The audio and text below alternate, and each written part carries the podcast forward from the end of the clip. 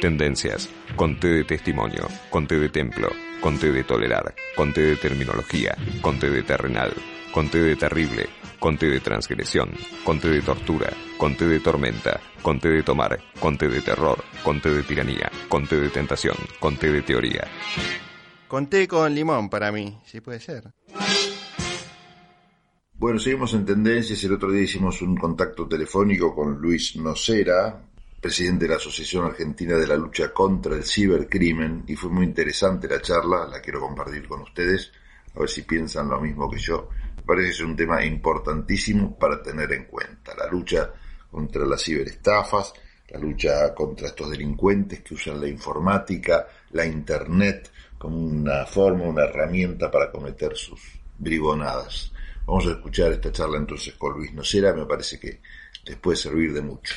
Hola Luis, Pablo Galeano te saluda, ¿cómo te va? Gracias por atender. Buenos días, ¿cómo estás? Casos de gente que ha sido estafada utilizando la Internet o, o bueno, en el peor, víctimas directas de estas, estas situaciones, ¿no?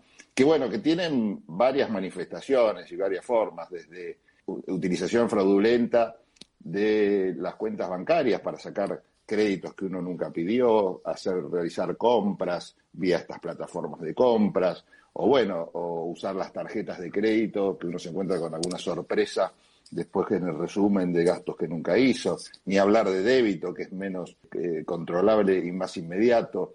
Son cada vez te encontrás con más casos y con más creatividad por parte de los delincuentes que usan Internet como la herramienta para cometer estos delitos. ¿Es así o es una sensación, como dicen en la política? No, no, lamentablemente está creciendo día a día. También tenemos que entender que con la pandemia, eh, los que hacían los casos de los secuestros virtuales y todo eso, se adaptaron a la necesidad del momento. O sea, Sí. entonces encontraron una beta para empezar a hacer todo este tipo de estafas. Y pasa no solamente eh, de las formas mm, de- más habituales, sino que otras que son muy creativas, como bien decís. Algunos se hacen pasar por fuerzas de seguridad, por alguna, alguna situación, por diferentes cosas, y la gente se asusta Claro. y entrega sus datos, entrega dinero, y son cosas que uno no puede creer. Pero suceden, la verdad que la- la- los, los criminales siempre están en lo que es creatividad un paso adelante. Y sí, se adaptan a todas las situaciones. En, en realidad, Luis, eh, eh, es algo que, por ejemplo, conocíamos hace tiempo, que es esto de las llamadas telefónicas, ¿no? Cuando por ahí no se le daba tanta bolilla a Internet y estos se- secuestros falsos, que hasta llamadas que se descubrían que se hacían desde adentro de la cárcel, ¿no? Eh, bueno, estos, estos verdaderos call center eh, que estafaron a más de una persona, yo tengo varios conocidos, casos insólitos que uno dice, pero ¿cómo hiciste semejante cosa? Claro, los tipos ya tienen un manejo psicológico de la situación que te engatusan perfectamente. Y esto ha derivado, lo, lo que hicieron fue cambiarle esta tecnología, digamos, del teléfono, cuando se empezó a difundir, que ya estábamos todos con la guardia un poco alta, a Internet, donde seguimos con la guardia baja. Y es más vulnerable Internet que nuestras propias barreras personales que podemos nosotros levantar en materia de seguridad privada. Es muy vulnerable. No, la vulnerabilidad la crea el usuario normalmente y también la parte que hace la seguridad en la parte de atrás, la parte humana. Siempre digo lo mismo, ningún sistema es perfecto porque hay personas detrás. Entonces, a ver, un caso clásico, a ver, un banco que te hacen una estafa, te antes, te- no sé, ahora está un poco más restringido, pero te sacaban un crédito preaprobado por, no sé, 3 millones de pesos y esa persona cobra no sé, 50 mil pesos por mes y hace una transferencia de 2 millones y medio de pesos a otra cuenta, hay un error humano, o sea, hay un error de sentido común del sistema que no puede ser que una persona que gana 50 mil pesos de un día para el otro haga una transferencia de 2 millones de pesos y no, no advierta nada del sistema.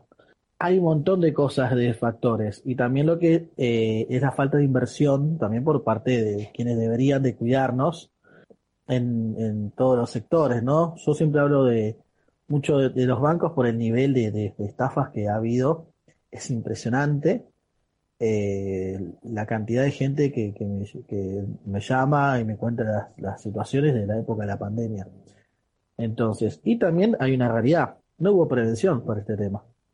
Cuando, séme honesto, cuando viste, empezó la pandemia y, y siguió su camino, se hizo una campaña nacional de prevención del ciberdelito por No, parte no, ya sea del, del privado o del Estado. Se hizo una campaña, cuide sus datos, fíjese bien. Eh, no, Es cierto, Luis, Entonces, y esto quizás se debe a que cualquier campaña de ese tipo también eh, revelaría o pondría a la luz que los bancos siguen siendo inseguros. Digo, entonces nadie haría publicidad en su contra, porque la verdad es esa. Eh, que- hay, hay un amigo mío que recibió un consejo de un abogado que de muy buena fe le dijo, trata de bancarizarte lo menos posible. ¿Esto habla de, la, de inseguridad ver, que tenemos en la Argentina, particularmente? Yo- ¿O es, o es yo- decir, a nivel mundial pasa lo mismo? No, no, no. Argentina es bastante particular, siempre digo lo mismo. Yo te doy un ejemplo. Yo hablé en una radio eh, muy conocida hace unos cinco años de las tarjetas con chip. Que los bancos tendrían que empezar a traer tarjetas con chip. Yo tengo la suerte de, de- de siempre ver tecnología de otros países y demás en esos momentos. Y yo decía que las tarjetas con chip ayudaban a tener un grado mayor de seguridad. Bueno, entonces, lógicamente, dentro de los comentarios y demás, las entidades privadas tienen su gente para comentar y tirar abajo Claro, nota de este no tipo. Bueno, entonces Claro. dijeron no, que era mentira, que no, no existían las tarjetas de débito con chip, que hoy en día son lo más... Bueno, pero ¿por qué hacen esto? Porque en su momento Sí. a las entidades privadas les salía más barato cubrirte el gasto que ellos gastar en, en implementación en tecnología de seguridad. O sea, los bancos no querían hacer esto para evitar un, un, un gasto, Eso pero existe, claro. existe hace años en el mercado y recién lo cambiaron en nuestra región, en, en nuestro país en su momento, y yo lo sé bien porque no hay que ser un genio de la tecnología para darse cuenta de esto y del derecho, porque en ninguna parte del mundo se, eh, eh, empezaron a aceptar tarjetas solo con cinta magnética. Entonces, forzadamente se tuvieron que ver, tuvieron que transformar la tecnología. Entonces, si no, no lo hacían. Lo mismo que los cajeros de banco. A ver, los cajeros de banco que tienen la entrada con eh, el sistema de tarjeta. En realidad no hay que, nu- nunca advierten, no pase la tarjeta del banco. Porque es un, es un sensor magnético, no es un lector de datos. Vos podés pasar cualquier tarjeta, la sube, la de los videojuegos de tus hijos y demás, te va a abrir igual la puerta. Ah, la de la puerta, decís vos. La de la Sí. puerta que accedes al al panel para la noche, ejemplo, ¿no? Sí. ¿No? O al link, claro. Sí, Ah. abre con cualquier tarjeta con, con- con cinta magnética. Y no conviene pasar la, la de crédito. o la de Y no conviene pasar ninguna de banco, o sea, pasar, no sé, la tarjeta de videojuego, pasar cualquier, la sube, pasar lo que vos quieras. Claro. Pero, ¿por qué? Porque hay una modalidad de delito que es esos aparatitos, introducirlos en una- un lector interno, entonces, vos pasás la tarjeta, te lee la tarjeta, vulneraste el teclado de, del, del cajero, entonces vos cruz- ellos cruzan los datos de los datos que leyó de la tarjeta, más las, los números que vos pusiste, y bueno, hoy día sabemos que todas esas tecnologías de los, para delinquir tienen chips 4G que envían información y la guardan. Entonces ellos cruzan los datos muy fácilmente y te clonaron la tarjeta o te vaciaron la cuenta. Claro. No, los ejemplos son, son, son hasta apasionantes como para hacer, mira, una serie de Netflix donde cada capítulo sea un, tipo distinto de estafa. Y te estoy dando una idea que podríamos hacer en algún momento, porque es, un buen guion y vos serías un excelente guionista de esto. Yo me prendo como parte del copyright. Pero otros casos que he escuchado, eh, antes de entrar más en el derecho, que también me interesaba charlar con vos, Luis, es, por ejemplo, cuando uno está en un cibercafé conectado al wifi del, o del café o una red así pública y empieza a, meterse en su, en su cuenta bancaria, hacer alguna operación, que sé yo, pagar una factura, desde el mismo celular que lo podés hacer y todo. Y hay gente que está en el café por ahí al lado tuyo con otra computadora afanándote los datos porque tiene esa capacidad de hackear eh, en una red pública que es bastante insegura. Esto también parece que es Sí, algo bueno, es una- yo cuando yo cuando voy a una cafetería y veo gente realizando su home banking a través de del internet del lugar, yo no lo puedo creer. Puedo decir otro cliente, decís vos. No. Pero eh, impresionante eh, cómo, cómo pasan estas cosas. La verdad que atemoriza. Además, el, el tema es la falta de información cuando pasa un delito. Por ejemplo, te consultan, aparte de abogado particular, yo tengo una, una ONG sobre ciberdelitos, Sí, y lo nos, comentaba. pre- nos- nos preguntan, eh, ¿dónde hago la denuncia? ¿Cómo? ¿Qué presento? ¿Qué no presento? ¿Qué hago y qué no hago? Esa información tendrá que estar de forma simple en cualquier lado para que el ciudadano pueda, pueda denunciarlo. Entonces, eh, ¿qué nos pasa a nosotros también en la ONG? Tenemos mejores cifras de denuncias que los mismos organismos públicos. Entonces, nosotros tenemos más denuncias al año recibidas que muchas veces que las fiscalías especializadas o que los organismos estatales, ya sean eh, municipales o nacionales. Entonces, eh, ¿cómo puede ser que nuestras cifras sean mejores que las de ellos? Sí, bueno, no, es, muy difícil la respuesta, ¿no? y, aparte, y aparte existe algo que se llama cifra negra, que nosotros podemos hacer el seguimiento y ellos, y muchas veces ellos no. Nosotros cuando una persona se acerca a la ONG y nos pregunta dónde denunciar y demás, pasado un tiempo le preguntamos si hizo la denuncia o no. Si no hizo la denuncia, le preguntamos si no le molesta por qué. No se explica por qué me atendieron mal, porque al final de cuentas eh, eh, desistí porque es muy engorroso, eh, no me supieron asesorar con la prueba. Bueno, eso se llama cifra negra del delito, que es muy grande. A veces se denuncia menos de la cantidad, o sea, se denuncia menos de lo que en realidad son la cantidad de delitos. O sea, es, tremendo y es triste. Porque al final de cuentas la gente es como que se rinde. Eh, la verdad que y a nivel jurídico estamos eh, bastante atrasados, pero es entendible en, un país donde tenemos muchos atrasos de otras cosas más elementales, eh, que no a veces sea difícil tratar el tema del ciberdelito. Yo calculo, Luis, que es parte también de la formación de la justicia y de la gran capacidad que tienen las entidades en general que deben protegerte, como por ejemplo los bancos principalmente, de la gran capacidad que tienen para hacerte cual un toro en una plaza de toros, el ole, cuando vos embestís con todos tus derechos para reclamar eso que no te dieron, que es una mínima seguridad en este tipo de transacciones. Mercado Libre, por ejemplo, es una empresa que en este sentido cuida mucho a sus clientes porque frente a cualquier eh, estafa, ya la, la, más mínima o, cualquier problema, como que se hace cargo, ¿no? Enseguida de este tema y después, no sé, supongo que, iniciará una vía contra el, estafador, pero como que no te tira el fardo de ocuparte a vos como usuario, como cliente de este problema. En cambio, los bancos son el antiejemplo de una buena eh, conducta. ¿Es así o es también otra sensación que tengo? No, eh, Mercado Libre lo que tiene es mucho hacia el usuario comprador una protección, pero lo que es la parte del vendedor a veces ah. tiene sus ah, Por ejemplo, ante los desconocimientos de compra con tarjetas robadas y demás, hay muchos problemas con, Mercado Pago y Mercado Libre. Además, tengamos en cuenta que hace poco, hace un par de meses hará, hace menos seis, ocho meses, vos podías cargar en el Mercado Pago cualquier tipo de tarjeta de crédito aunque no seas el titular.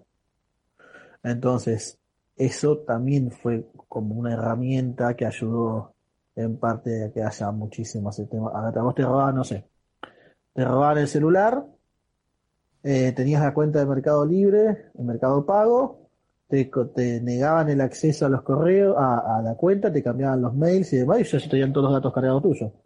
Entonces, en esa billetera rápidamente cargaban tarjetas de crédito robadas, las usaban y después, lógicamente, cada persona desconocía su, su, pago no hecho.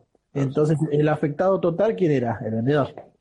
Entonces, bueno, todo, todo, por eso te digo, todo sistema tiene sus, sus problemas. Sí, puedo decir que desde el lado de vista del comprador es un poco más eficiente el mercado libre y el mercado pago. Pero desde el lado del comprador también tiene sus grandes inconvenientes al día de hoy. Y una cuestión, y también tiene su cuestión burocrática también para lograr a veces contactarse. Ningún sistema es perfecto. ¿Por qué? Reitero, hay personas detrás. Somos humanos, nos equivocamos y a veces puede suceder esta cuestión. Y también lo que pasa es que muchas veces la gente, reitero, no sabe cómo denunciar, dónde denunciar y qué denunciar. Y tenemos muchos, muchos vacíos legales en Argentina, muchísimos vacíos legales, entonces se hace difícil. Por ejemplo, si alguien se hace pasar por vos, una suplantación de identidad digital, al día de hoy no es delito.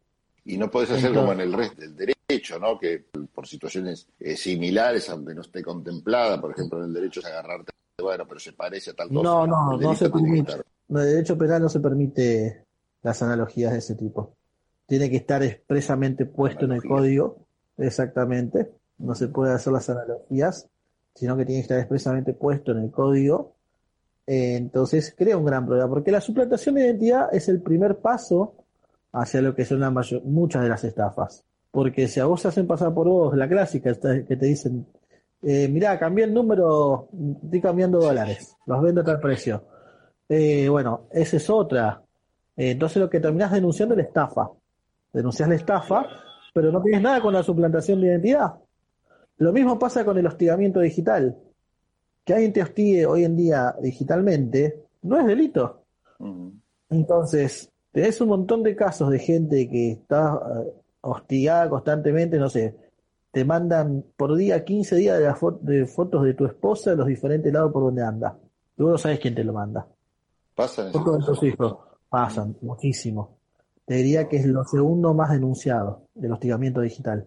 Eh, es terrible, sobre todo en la cuestión de género, eh, pero igual es un 50-50, por eso hay, sé que hay un proyecto de ley girando por el tema de hostigamiento, pero más orientado hacia el género. Yo no estoy de acuerdo que sea solo hacia cuestión de género, porque pasa tanto en mujeres como en varones. El hostigamiento digital es en ambos lados. Y yo puedo dar fe que es 50-50. Eh, pero la peligrosidad acá es que no esté tipificado. Hoy en día cualquier persona te, te, hostiga, te persigue, te escribe. No, y además, te doy un ejemplo. Una persona obsesionada con otra dice, no te, se, te escribe te amo, te amo, te amo por WhatsApp, por Instagram, te llama a tu trabajo, llena el lista, el, no sé, llena el WhatsApp de tu trabajo con te o sea, eso no es un delito. Entonces, es una problemática terrible que no tiene hoy en día el cuadro jurídico, salvo en la ciudad de Buenos Aires, que tenés suplantación de identidad digital, hostigamiento digital y publicación de imágenes íntimas sin consentimiento como contravención. Te, tengo una pregunta que por ahí, por ahí es muy técnica. Por ejemplo, ¿cómo estableces que un ciberdelito, dado que la nube está, vaya a saber en qué lugar o en ningún lugar eh, físico, ¿Cómo estableces que es jurisdicción de la ciudad de Buenos Aires, por ejemplo? Un hostigamiento digital. Si yo soy residente de la. No, si yo soy residente de la capital federal y me pasó estando en capital federal por una cuestión de, territorio, es delito. Mm, está bien. No importa que tu red. Sí, sí, sí, ese es el término de cuestión de competencia. Y también si yo tomo conocimiento de lo que sucedió en Capital Federal y la afectación a, la situación hacia mi vida en Capital Federal. ¿Entendés? O sea, si yo soy un profesional que ejerzo en, a Escalabrino, Ortiz y tal calle, y yo tomo conocimiento de que alguien se hace pasar por mí, y, estoy tomando un café en Avenida Corrientes, hago la denuncia en la fiscalía, aunque yo vivo en provincia, pero la afectación todo es en Capital Federal. Luis, te hago una pregunta porque vos hiciste mención, y de paso le recuerdo a la gente Estamos hablando con Luis Nocera, director de la Asociación Argentina de la Lucha contra el Cibercrimen, quien es también abogado y ejerce de forma privada toda asesoría en materia de estos temas. Vos hiciste hincapié que la gente no sabe dónde denunciar. Y, a mí me pasó, que tiene internet, y puse dónde denunciar casos de cibercrimen, ¿no? Sobre todo relacionado con estas estafas en internet, bancarias, que estamos comentando. Y la verdad que son tantos los lugares que me terminé mareando, porque vos por un lado tenés eh, la ley de defensa del consumidor, que de alguna manera ampararía esta situación mía como consumidor o usuario, si, se tratara de un servicio, que me parecía que me amparaba. Entonces, podría denunciar en varios lados agarrándome la ley de defensa del consumidor. Como no tengo ningún este, delito que especifique este tipo de, de situaciones que estamos comentando, me parecía lo más adecuado. Ahora tengo el Ministerio Público Fiscal, Defensoría de, la Ciudad, Defensoría de la Nación, en fin, muchísimos lugares, no sé dónde ir, o voy a todos a la vez, hago una denuncia en una comisaría y ya está. ¿Qué hace la gente? A ver, vamos, vamos a ser claros. En Capital Federal, vos tenés fiscalías especializadas para delitos informáticos. ¿Cuál es la suerte de esto? Vos podés ir a cualquier comisaría de la ciudad y hacer la denuncia correspondiente y ellos se van a encargar de, si es una cuestión de la ciudad, se va a la ciudad, si es una cuestión federal, a decirte, no, mira, este es federal, anda para acá, y ya lo mandamos para allá, anda a para allá. Eso es en Capital Federal, que tiene todo un poco más armado. Si es, eh, en algunas provincias también existen fiscalías especializadas, tenemos en La Rioja, tenemos en un, par de lados más, eh, pero la mayoría no lo tiene. igual el consejo más simple y rápido que yo puedo dar cuando uno no sabe a dónde ir es hacer la denuncia ante el Ministerio de Seguridad de la Nación, que tiene un, área de lo que es ciberdelitos y demás. La, la, línea a nivel nacional es el 134, que a uno lo van a asesorar así, eh, le van a pedir los datos y demás. Y le van a dar el número de denuncia y uno puede seguir la denuncia. Eso es lo más rápido, yo siempre hablando de lo que es interior del país, provincia de Buenos Aires. Porque, ¿por qué digo esto? Por la cuestión de la prueba, porque, por ejemplo, me ha pasado gente que me ha llamado de, del interior, que va a una comisaría cuando son ciudades, no sé, son lugares que son más chicos y demás, y no saben cómo tomar la, denuncia porque lamentablemente el personal de las fuerzas de seguridad de ese lugar no está capacitado para ello. Entonces, cuando uno hace una denuncia ante el ministerio, es más fácil que te ayuden a armar la prueba como tiene que ser para que prosiga mejor. Y también muchas veces pasa que algunas fiscalías no tienen preparación en ciberdelitos. Entonces, es una herramienta, la verdad que es una herramienta muy buena la del Ministerio de Seguridad para poder empezar a denunciar de forma un poco más ordenada.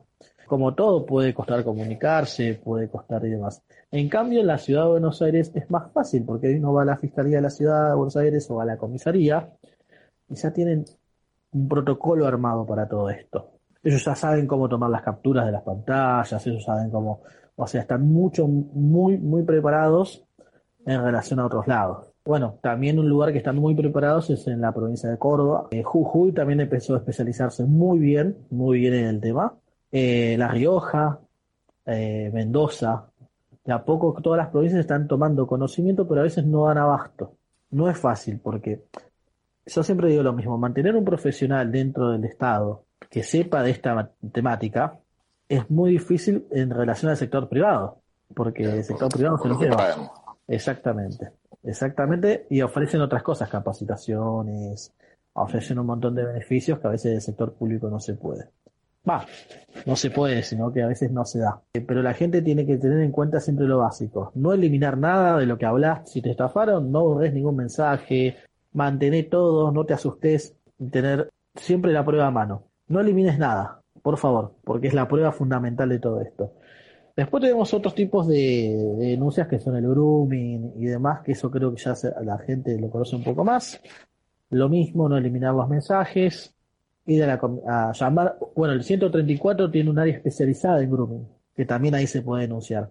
Y eh, también no borrar nada y siempre mantenerla, copiar las, los sitios. Cuando uno dice, bueno, copiar la URL, ¿qué es la URL? Donde se escribe www. tanto, bueno. Eso copiarlo, por si las dudas lo dan de baja, muchas veces pasan las estafas que uno entra a la página, no existe más. Bueno, pero si uno la copia, puede pedir a donde estaba guardada esa página información. Entonces, bueno, siempre tener en cuenta eso y lo más simple, de sentido común, que a veces es el mayor sentido que cuesta llevar adelante, a todos nos cuesta. Ningún banco te va a pedir ningún dato, ningún banco te va a pedir que tal o cual clave. Si te, llega, a ver, sí puedo dar fe, puedo dar fe que algunos bancos todavía usan sistemas de seguridad por SMS. El Banco Central de la República Argentina en sus comunicaciones ha, ha pedido que modifiquen esto. Eh, y la verdad que es una vergüenza que todavía estén utilizando SMS. Bueno, puede pasar. Pero si vos no estás seguro y te llega un código sin decir para qué, a ver si te llega un código de tantas letras y te dice, este es el código, y el SMS no es claro, no lo pongas. Porque depende también, depende un poco del usuario, esta falta de educación que vos hablabas en general, también este, nos, nos, afecta a nosotros como usuarios. Bueno, ante las dudas no hacer nada. Lo que pasa es que también hay gente que por ahí no está tan informada, que se, va, se ha terminado bancarizando por necesidad más que por convicción y termina, bueno, presa de estas cosas, ¿no? Que si gente de, edad avanzada o chicos que recién empiezan a manejarse el sistema bancario. El, problema es el, hay un gran analfabetismo digital en Argentina y también debería ser materia en los colegios la buena utilización de lo que tiene que ver con cuestiones informáticas y hasta habría que tener un representante en lo que es a nivel nacional que se ocupe de esto. Yo hablo de la prevención. No, no hay materia de prevención en, eh, nuestro país. Ni en el sector público ni en el sector privado se ha trabajado fuertemente la prevención. Yo puedo decir que si trabajásemos la prevención tendríamos por lo menos el 50-60% menos de, de, todo, de toda esta situación. porque la gente ya sabría qué hacer o no hacer y hasta podría decirle al otro, no, no hagas esto. Entonces, si hubiese mayor materia de prevención del ciberdelito, no estaríamos parados donde estamos y también nos falta mucha normativa. Nos falta muchísima normativa. No puede ser que si te suplantan no sea delito, no puede ser si te digan no sea delito, si te sacan una foto íntima y la, y la publican no sea un delito. Eh, hay un montón de cuestiones que todavía falta trabajar y nos falta entender y que hay que poner en boga para que los legisladores también lo trabajen. Porque a veces parece que si el tema no es político no, no camina, pero hay necesidades de la gente. Bueno, hay, hay temas que avanzaron también fruto de los protocolos que, o, tratados que tenemos firmados con otros países, ¿no? En materia, no sé, de, eh, de delitos relacionados con, con pornografía infantil, por ejemplo, funciona muy bien en la Argentina, hay casos interesantes de cómo se actúa rápido y se... sí, sí, Argentina eh, tiene... Se agarra el perejil en general, ¿no? Pero bueno, por lo menos no, se corta no, es un paso. Hay que, hay que entender esto, que en realidad nosotros decimos pornografía infantil, pero en realidad es material de abuso sexual infantil el término que hay que empezar a utilizar porque hay un menor vulnerado en su sexualidad. La pornografía es entre adultos y consentida. O sea, el término correcto es material de abuso sexual infantil, en lo que estamos tratando los profesionales en que llevamos este tema. Argentina está entre los primeros 10 consumidores del mundo de pornografía infantil y estamos, entre los, primeros, estamos entre los primeros 20 productores. Entonces, eh, tengamos en cuenta que el ENMEC, que es la Asociación Internacional que lucha contra todo lo que es el material de abuso sexual infantil y demás, el acuerdo está hecho con la ciudad de Buenos Aires, no con la nación. O sea, la central la maneja, o sea, todo lo que es eh, el intercambio de información en un principio lo lleva a la ciudad, pero Nación tiene los acuerdos con Interpol, Ameripol, FBI, Homeland Security y demás, en lo que tiene que ver con la lucha contra el material de abuso sexual infantil, y tanto Nación como ciudad trabajan en conjunto. Es un gran flagelo que creció exponencialmente en la pandemia, porque el círculo de lo que es eh, de los pedófilos, para ingresar a ese mundo hay que llevar material fresco, como dicen ellos. Para mantenerse en la red, sí. Para mantenerse en la red. Exactamente. Y por suerte, gracias al esfuerzo de varias ONGs que llevamos adelante, hoy en día la simple tenencia es delito. Sí. Antes pasaba que uno hubo un allanamiento de todo este tema y el pedófilo decía, no me toques la biblioteca que está organizada por edades. Entonces, por suerte se mejoró eso. Costó muchísimo, costó. Ustedes no tienen idea del trabajo que hemos hecho con las ONG para lograr esto. Pero lamentablemente es un gran flagelo en la ciudad de Buenos Aires se puede denunciar en cualquier comisaría. A nivel nacional también se puede denunciar. Eh, yo aconsejo llamar al 134 en estos casos. La verdad que es, terrible, es terrible que estemos entre los mayores consumidores del mundo. Eso te iba a decir, a mí me impactó realmente, pero me impactó en serio, un escalofrío pensar que la Argentina, o que estoy viviendo en un país, número 10 en el ranking de consumidores y bueno, y en el, y desprestigiado ranking 20 de consumidores de este tipo de, material. La verdad que me impactó un montón. Es un tema totalmente desconocido y poco publicitado, poco difundido. No, y, además uno, uno ve que cada tanto siempre hay detenciones de gente que están cooptando, que están buscando, o sea, acá en bandas de, pedófilos en Argentina. Eh, la verdad que el trabajo que se lleva a veces es, es, muy difícil, pero da buenos frutos y es tremendo. La verdad que es terrible. Un día, Luis, si tenés ganas y tiempo, sobre todo, y, esta amabilidad que, estás teniendo con nosotros, me gustaría hacer una charla específica sobre esto porque tiene un montón de aristas y creo que es interesante que la gente lo, conozca. Te hago la última pregunta para no este, irnos de tema, aunque me encantó cómo se deriva, porque en realidad el tema general es ciberdelitos, ¿no? Estamos hablando de distintos delitos que se pueden cometer utilizando, entre otras cosas, Internet.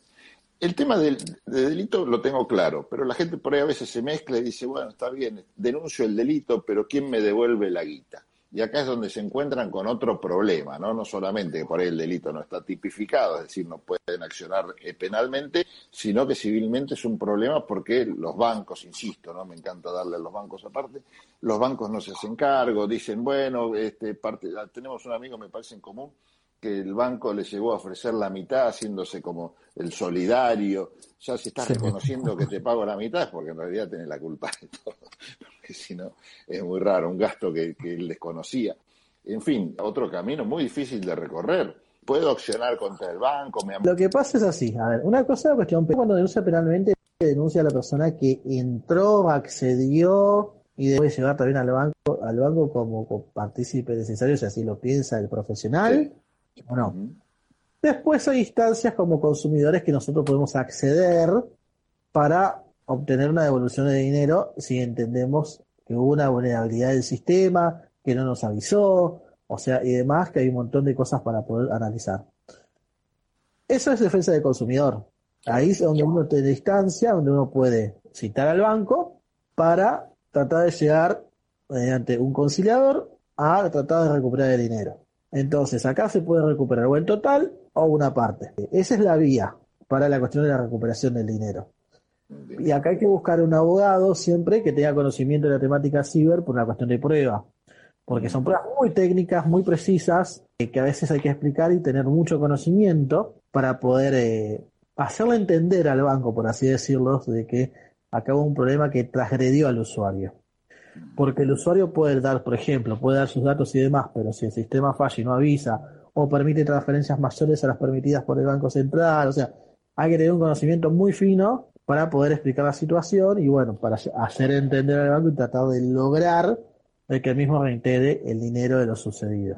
Claro, son, en cada caso particular, entonces tendrá más o menos suerte. También depende de eso de la negligencia del usuario, claro, un montón de temas más. depende también, de, también depende de la postura del otro banco, porque si el otro banco entra y dice no, directamente digo no a todo, y listo. Ahí, pero lo bueno de esto, que en el caso del no, ya tenés habilitada la vía judicial, no tenés que hacer otra mediación. Ya agotás. Claro, es una sola. Ya agotás la mediación prejudicial y ya está. Ah, la mediación se agota en la instancia de defensa del consumidor. Exactamente. esa mediación vale como mediación judicial. Ah, Exacto. O sea, te habilita la vía judicial. Y en general, los, los, los, juzgados donde caen estas causas.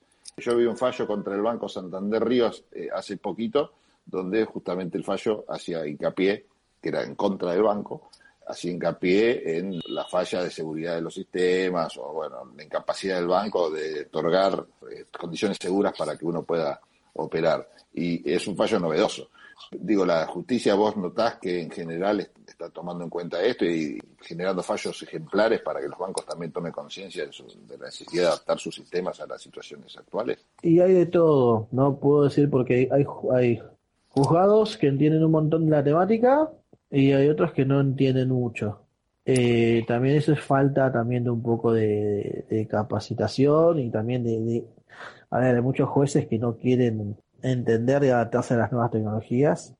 Y también, hay, y también lo que estoy notando por parte de los juzgados que a veces hay una gran discusión entre los peritos informáticos y que es más el área penal, ubicado del penal, lo que tiene que ver con la prueba tan específica. En cambio, en el ámbito civil es como que buscan ser un poco más laxos una gran controversia cuando un juez dijo, bueno, si a mí un escribano me, toma las cosas de las capturas, te, toma las capturas como las certifica, diciendo, bueno, pasó hasta acá, hasta acá, y bueno, para mí tiene tanta validez como que le hubiese hecho un perito certificado con tal programa. Y ahí se generó un revuelo. Hay que entender que es el ámbito civil y que a veces hay una realidad, el tema de los costos, porque tampoco, si uno tuviese que exigir tanto en relación a, a los costos que lleva una pericia, como en el ámbito penal, sería casi imposible que la gente pudiese acceder a la justicia. Entonces, el mundo jurídico todavía está muy revuelto en el tema. Algunos entienden más, algunos entienden menos, pero sí está viendo del lado de la justicia, por suerte en los últimos fallos, un entendimiento de que las entidades bancarias no están haciendo un trabajo como corresponde a lo que es a la seguridad. Entonces, están mostrando que están vulnerables. Esto es bueno porque va a ayudar a que se, a que se mejore con la seguridad de los bancos. Pero también hay que trabajar de parte capacitar al usuario, o sea, no dejar solamente brindado a uno solo lado, sino a ambos, pero sí, por la justicia está entendiendo estas falencias. Luis, no te quiero molestar más porque seguramente estás en pleno trabajo a pesar de ser viernes. Te agradezco muchísimo este contacto. Te comprometo eh, así a los, a los empujones a, hacer otra nueva conversación y poner el foco en el ciberdelito de entonces de abuso infantil usando bueno, estas metodologías que tiene distintos también eh, formatos desgraciadamente y seguramente un montón de trampas pero el mundo está bastante organizado en la lucha del cibercrimen de esta naturaleza así que me, me parece interesante charlarlo con vos gracias Luis Muchísimas gracias y cuando quieran, un abrazo. Muchas gracias. Un gusto, un gusto. Bueno, estuvimos comunicados con Luis Nocera, quien es director de la Asociación Argentina de la Lucha contra el Cibercrimen. Desde Buenos Aires, transmite LRI 224, AM 1220, Ecomedios